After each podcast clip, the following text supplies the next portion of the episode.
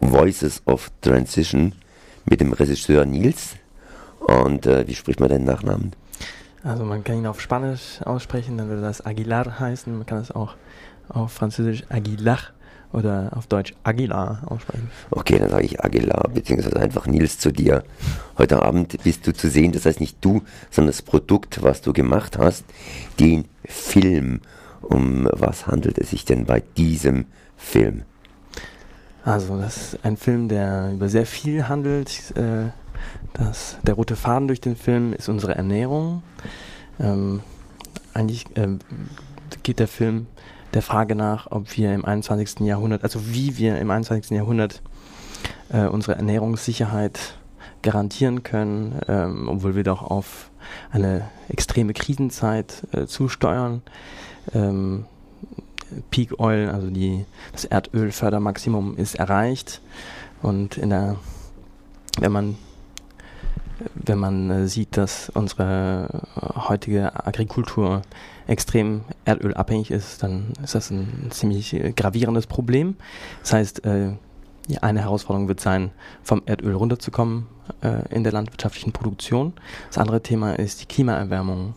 Wenn man beides gemeinsam betrachtet, Klimawandel und Erdöl, äh, äh, Problematik, ähm, zusätzlich mit der, zusätzlich noch die ähm, ökonomische Instabilität, da hat man da so ein, ein Krisenbündel, das halt sofort radikale Maßnahmen erfordert. Und in dem Film wird halt geguckt, wie können wir ähm, das, das schnell erreichen. Und deshalb bist du auch eingeladen worden von der Gartenkorb Freiburg, sprich, das ist eine ganze Serie, die hiermit eröffnet wird, rund ums Essen, rund um die natürliche oder gesunde Produktion vom Essen. Und du hast dich dann einem ganz speziellen Thema gewidmet. Wenn ich das mal so in den Überschriften kurz hier ähm, ja so, so auseinandersetze, in Frankreich, Großbritannien und auf Kuba zeigen uns Landwirte und Wissenschaftler permanent Permakulturdesigner und Pioniere der Transition Town Bewegung, wie man den Herausforderungen von Klimawandel, Ressourcenverknappung und so weiter begegnen kann. Und vor allen Dingen, dass eins zurückkommt, die Bäume. Mhm. Ja, die. Bäume. Ich meine, wir sind hier im Schwarzwald, ne? da sind ja eigentlich genügend Bäume da. Richtig, äh, ähm, wenn man sich anguckt, ähm, wie viel Urwald wir ursprünglich hatten und wie viel Wald wir heutzutage haben, dann merkt man, dass wir den Peak Baum, den Peak Wald schon sehr lange überschritten haben. Ähm, man kann davon ausgehen, dass seit 5000 Jahren äh, die äh, Bodenqualität zurückgeht, ähm, kontinuierlich. Und ähm, wenn wir jetzt nicht bald etwas gegen diese Tendenz unternehmen, dann äh, sind wir in absehbarer Zeit äh, auf dem Felsen und müssen auf dem Feld, auf dem nackten Feld sozusagen landwirtschaften, weil äh, es Berechnungen gibt, die zeigen, dass wir etwa pro Hektar und Jahr ähm, bis zu fünf Tonnen Erde an die Ozeane verlieren durch Erosion, die eben durch die agrarindustriellen Praktiken beschleunigt wird. Und also in dem Film geht es also auch darum, unsere Böden so nachhaltig zu wirtschaften, dass man ähm, Humus aufbaut, statt wie eben bis heute ähm, Humus abbaut. Geht denn das überhaupt, beziehungsweise wie geht das überhaupt? Ich meine, in dem Film kommen Pioniere zu Wort. Du kannst mir jetzt ein bisschen was erklären. Das heißt, mich praktisch schon ein bisschen einführen, wobei man sich selbstverständlich den Film anschauen sollte. Denn ein Bild oder ein Film sagt mehr als tausend Worte oder dieses Gespräch, das wir hier führen. Und natürlich sind Informationen immer ganz, ganz langsam aufzunehmen und gut zu verarbeiten, so wie das Essen. Das soll man ja auch gut durchkauen, bevor man es runterschluckt. Richtig, und der Film ist auch sehr dicht. Ähm, das sind 65 Minuten, die voll bepackt sind mit Informationen. Ähm, das ist auch einer der Gründe, warum die Leute, die den Film gesehen haben, dann anschließend auch den Wunsch äußern, dass sie den Film gleich nochmal sehen wollen. Gibt er denn den nochmal zu sehen? Also den äh, wird es vielleicht auch mal im Kino zu sehen geben. Ähm, ich hoffe auch mal im kommunalen Kino hier in Freiburg oder im Friedrichsbau. Ähm, will auf jeden Fall diesem Ziel zuarbeiten. Ziel ist ja, dass der Film ähm, auch als Werkzeug äh, dienen soll äh, zur äh, weiteren Vermittlung von diesen, von den Werten und, und den, die in dem Film vorkommen und von den agrarökologischen Prinzipien und eben von, von Handlungsvorschlägen, wie wir in den Städten und auf dem Land ähm, zu mehr Resilienz kommen können. Das ist also ein Schlagwort in dem Film, Resilienz. Das heißt sowas wie Widerstandskraft. Jetzt hast du gesagt, Städte und auf dem Land. Ich meine, auf dem Land baut man an und in den Städten konsumiert man. Inwiefern sind da die Städte involviert in diese Baumlandschaft? Gut, die Städte haben ein paar Parks, da sind gewöhnlicherweise auch ein paar Bäume drin. Aber was hat es mit, ganz mit den Städten zu tun? Also im Moment ist es ja so, dass äh, so eine Art äh, Zweit so Arbeitsteilung gibt. Ähm, das Land assoziiert man mit Landwirtschaft, die Stadt ähm, mit purem Konsum und Ziel ist es, ähm, zu zeigen, dass es auch anders geht, dass also man diese Verstädterung insoweit äh, zurückgehen, äh, zurücknehmen kann, dass man versucht, in der Stadt auch ein bisschen Land reinzubringen, in, in die Stadt ähm, Felder reinzubringen und, und ähm, äh, Schrebergärten, sage ich nur dazu. Produktion, genau. Und es gibt auch ein sehr schönes, eindrückliches Beispiel, das in, auf dem, äh, das in dem Film sehr gut äh, illustriert wird. Das war das kubanische Beispiel. Dort ist man sehr stark in urbaner Landwirtschaft. Also ein Beispiel ist La Havana, die, die drei Millionen Hauptstadt Kubas, wo man schafft, 70 Prozent des Gemüses, das man konsumiert, auch in Perimeter der Stadt ähm, herzustellen, mit biologischen Mitteln, ohne, äh, ohne jegliche Pestizide und ähm, chemische Düngemittel. Ähm, du hast vorhin noch zwei andere Fragen gestellt, also Pioniere, ne, ähm, was, was für Pioniere sind das? Was ist Agrarforstwirtschaft? Das ist etwas, das es eigentlich schon seit Jahrtausenden gibt. Wie man in der Agroforstwirtschaft versucht man mit Komplexität zu arbeiten, statt mit, ähm, mit Komplexitätsreduktion, wie bei der äh, Agrarindustrie heute der Fall. Und indem man versucht, ähm, dem natürlichen Ökosystem Wald so nahe wie möglich ran, ähm, äh, zu entsprechen bei der Gestaltung eines Agrarökosystems. Und äh, wenn man sich vor, heute die, die Felder vorstellt, äh, die Monokulturfelder, wie sie auf der ganzen Welt durchgedrückt werden durch die Agrarindustrie, dann hat man eigentlich nur eine einzige Pflanze, äh, meistens Getreide oder Soja oder hm, was auch immer. Ähm, und das führt eben dazu, dass die gegebenen Ressourcen, Wasser, Sonne und ähm, Mineralien ähm, sehr einseitig ähm, genutzt werden. Und wenn man Bäume in, in dieses ähm, äh, Ökosystem hineinbringt, da hat man schon viel mehr Komplexität, da hat man ähm, auch eine Win-Win-Situation, wo beide voneinander profitieren, weil der Baum bekanntlicherweise viele Wurzeln hat, die sich im, äh, mehrmals im Jahr erneuern. Dadurch gibt es sehr viel ähm, organischen Input. Ähm, der Boden kann, äh, wird mehr durchlüftet. Dadurch äh, können mehr aerobe Bakterien und, und Mikroorganismen ähm, leben. Und ähm, es gibt sich so ein ein, eine positive Spirale, in der immer mehr Boden aufgebaut wird. Und deswegen ist die Wichtigkeit der Bäume. Und man kann sich das auch vorstellen im, ähm, äh, auf industriellem Maßstab. Ich sage jetzt nicht, dass das gut ist, ich bewerte das mal nicht.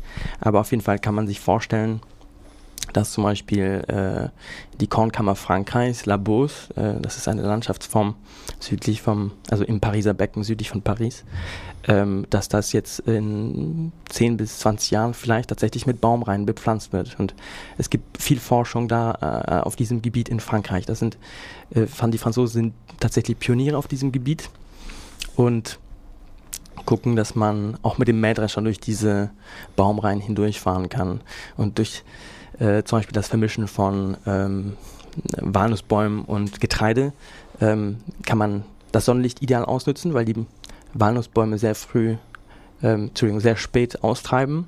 Dadurch hat das Getreide im Frühjahr Zeit äh, zu, zur Reifung zu kommen und bekommt dann später die Beschattung ab ähm, von den Bäumen.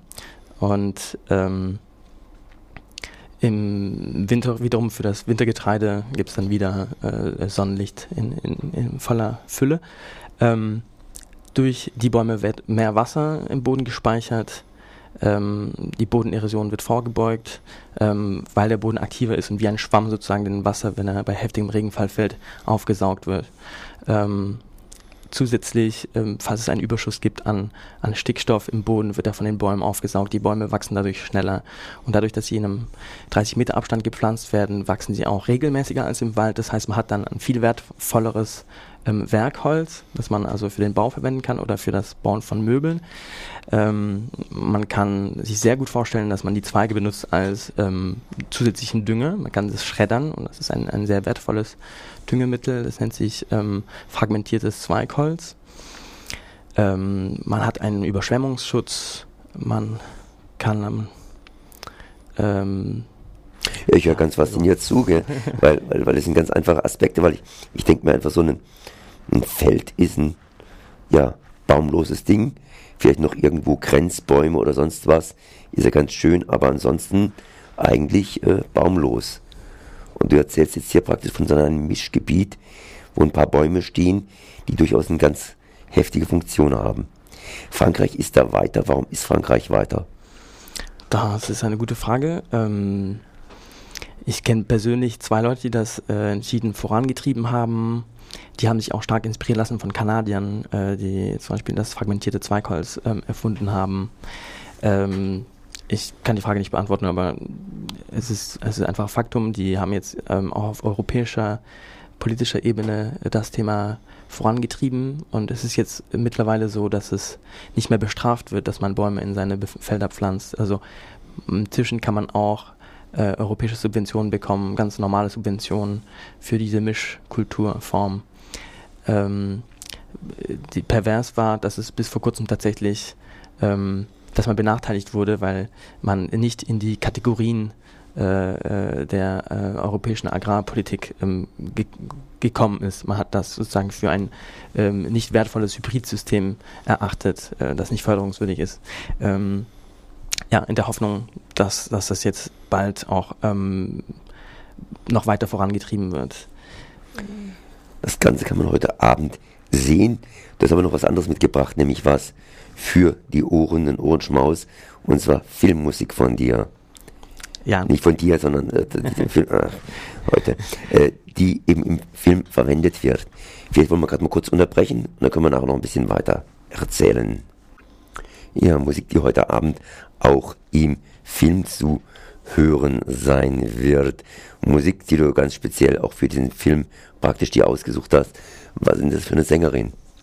Renata Rosa ist äh, Brasilianerin. Ähm, sie hat ähm, sich sehr inspirieren, sehr stark inspirieren lassen von Amazonas-Indianern, bei denen sie auch eine ganze Zeit lang äh, gelebt hat. Ähm, ihr Album, ihr erstes Album heißt äh, Sonido de Mata, also äh, Waldklang.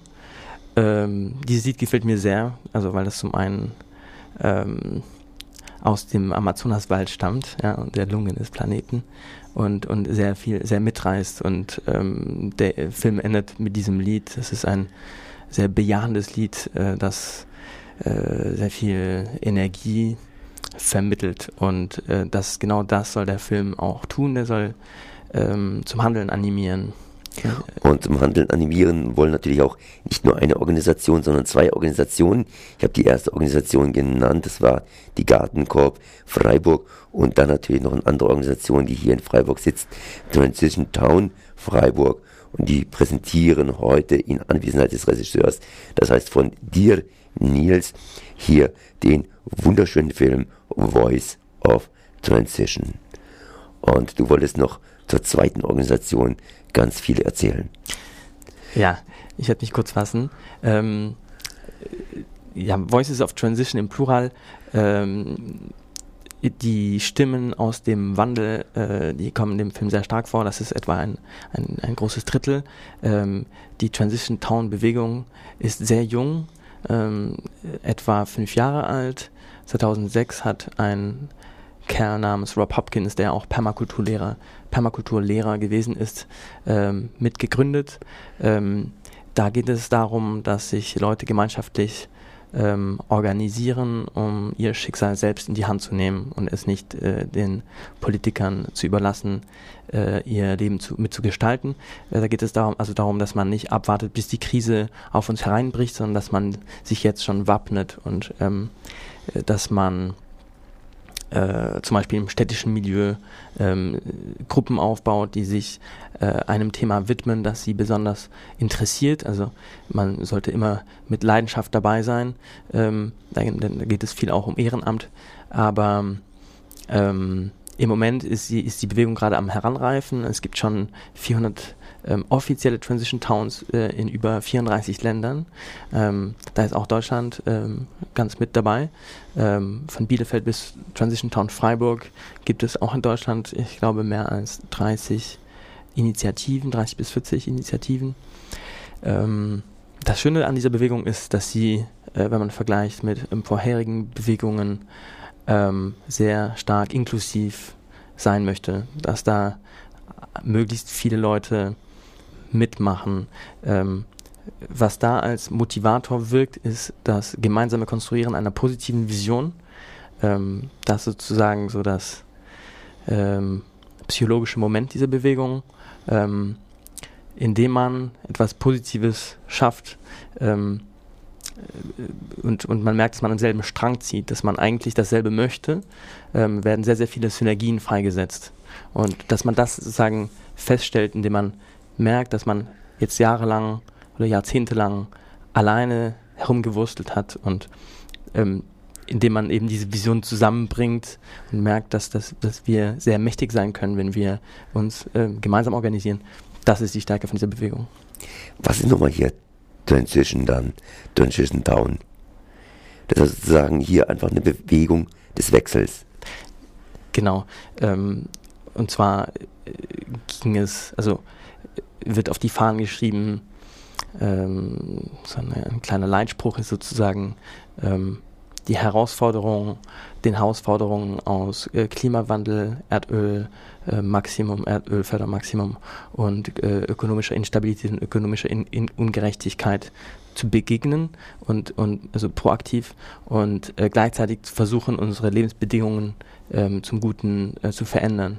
Das ist also sehr, sehr stark im Vordergrund, dass man guckt, dass das Ganze Spaß macht, dass man ähm, das städtische Beisammensein ähm, positiver und ähm, proaktiver gestaltet, dass wir nicht nur äh, iPod-Leichen werden, die den ganzen Tag auf ihren Computertastaturen herumklimpern, ähm, sondern dass wir auch etwas ähm, handwerklich tun. Und ähm, ähm, Gartenarbeit ist natürlich auch mit dabei.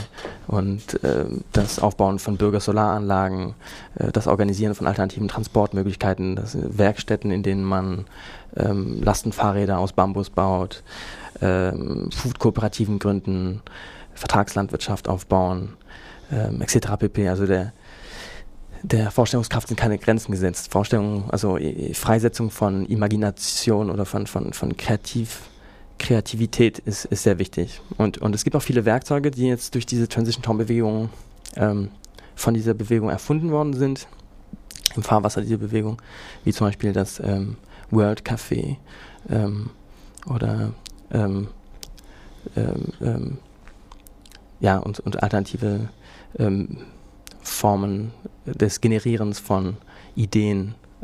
Dragon Dreaming zum Beispiel fällt mir da auch noch ein. Was ist das konkret? Ähm, das World Café beispielsweise wurde jetzt am Wochenende durchexerziert im Rahmen äh, der äh, Jahrestagung des Vereins für ökologische Ökonomie, an dem ich auch hier teilgenommen habe, hier in Freiburg. Ähm, da geht es darum, ähm, das Potenzial einer großen Gruppe auszunutzen, das kreative Potenzial. Ähm, da setzt, da kann man zum Beispiel eine eine, eine ganze Gemeinde äh, einladen. Ähm, man ähm, kann sich das so vorstellen wie eine ganze Reihe von verschiedenen Cafés in, in, Form von Tischen, an denen die Leute Platz nehmen. Und es gibt Moderatoren an den einzelnen Tischen.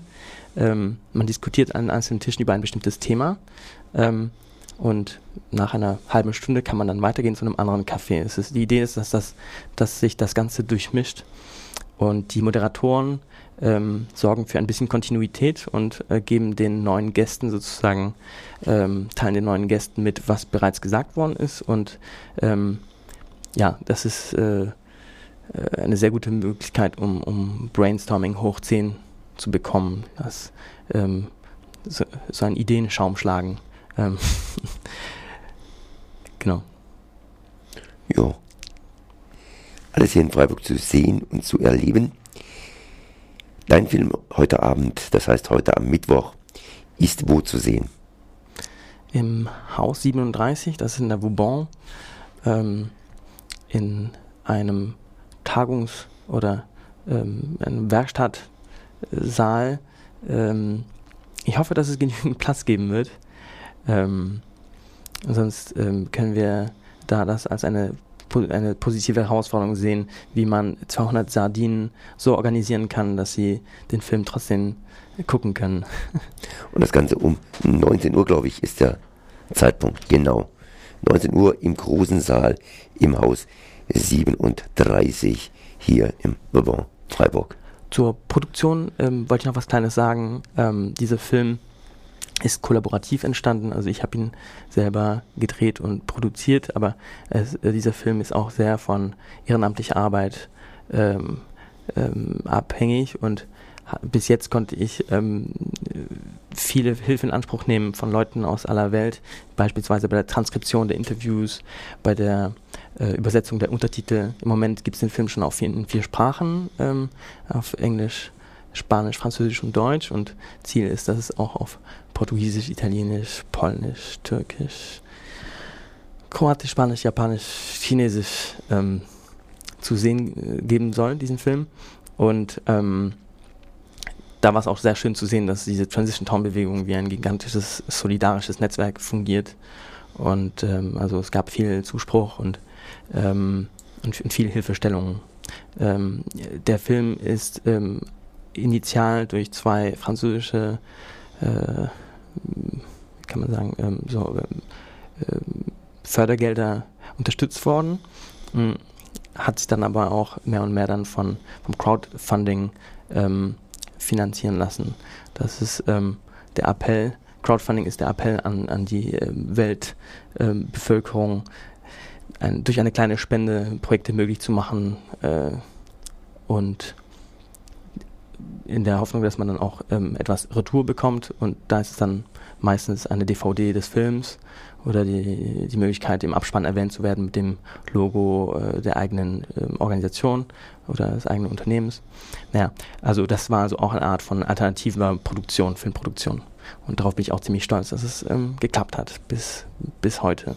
Ähm, Ziel ist auch, also nicht nur, dass der Film Werkzeug dieser Transition Town Bewegung sein soll, ähm, sondern dass er auch einen Teil beitragen kann dafür, dass sie diese komplett ähm, verrückte, nicht ähm, perverse Form der äh, Agrarpolitik ähm, verändert wird. Jetzt 2013 steht uns ein äh, EU-Politikwandel bevor. Ähm, ich hoffe zum Guten.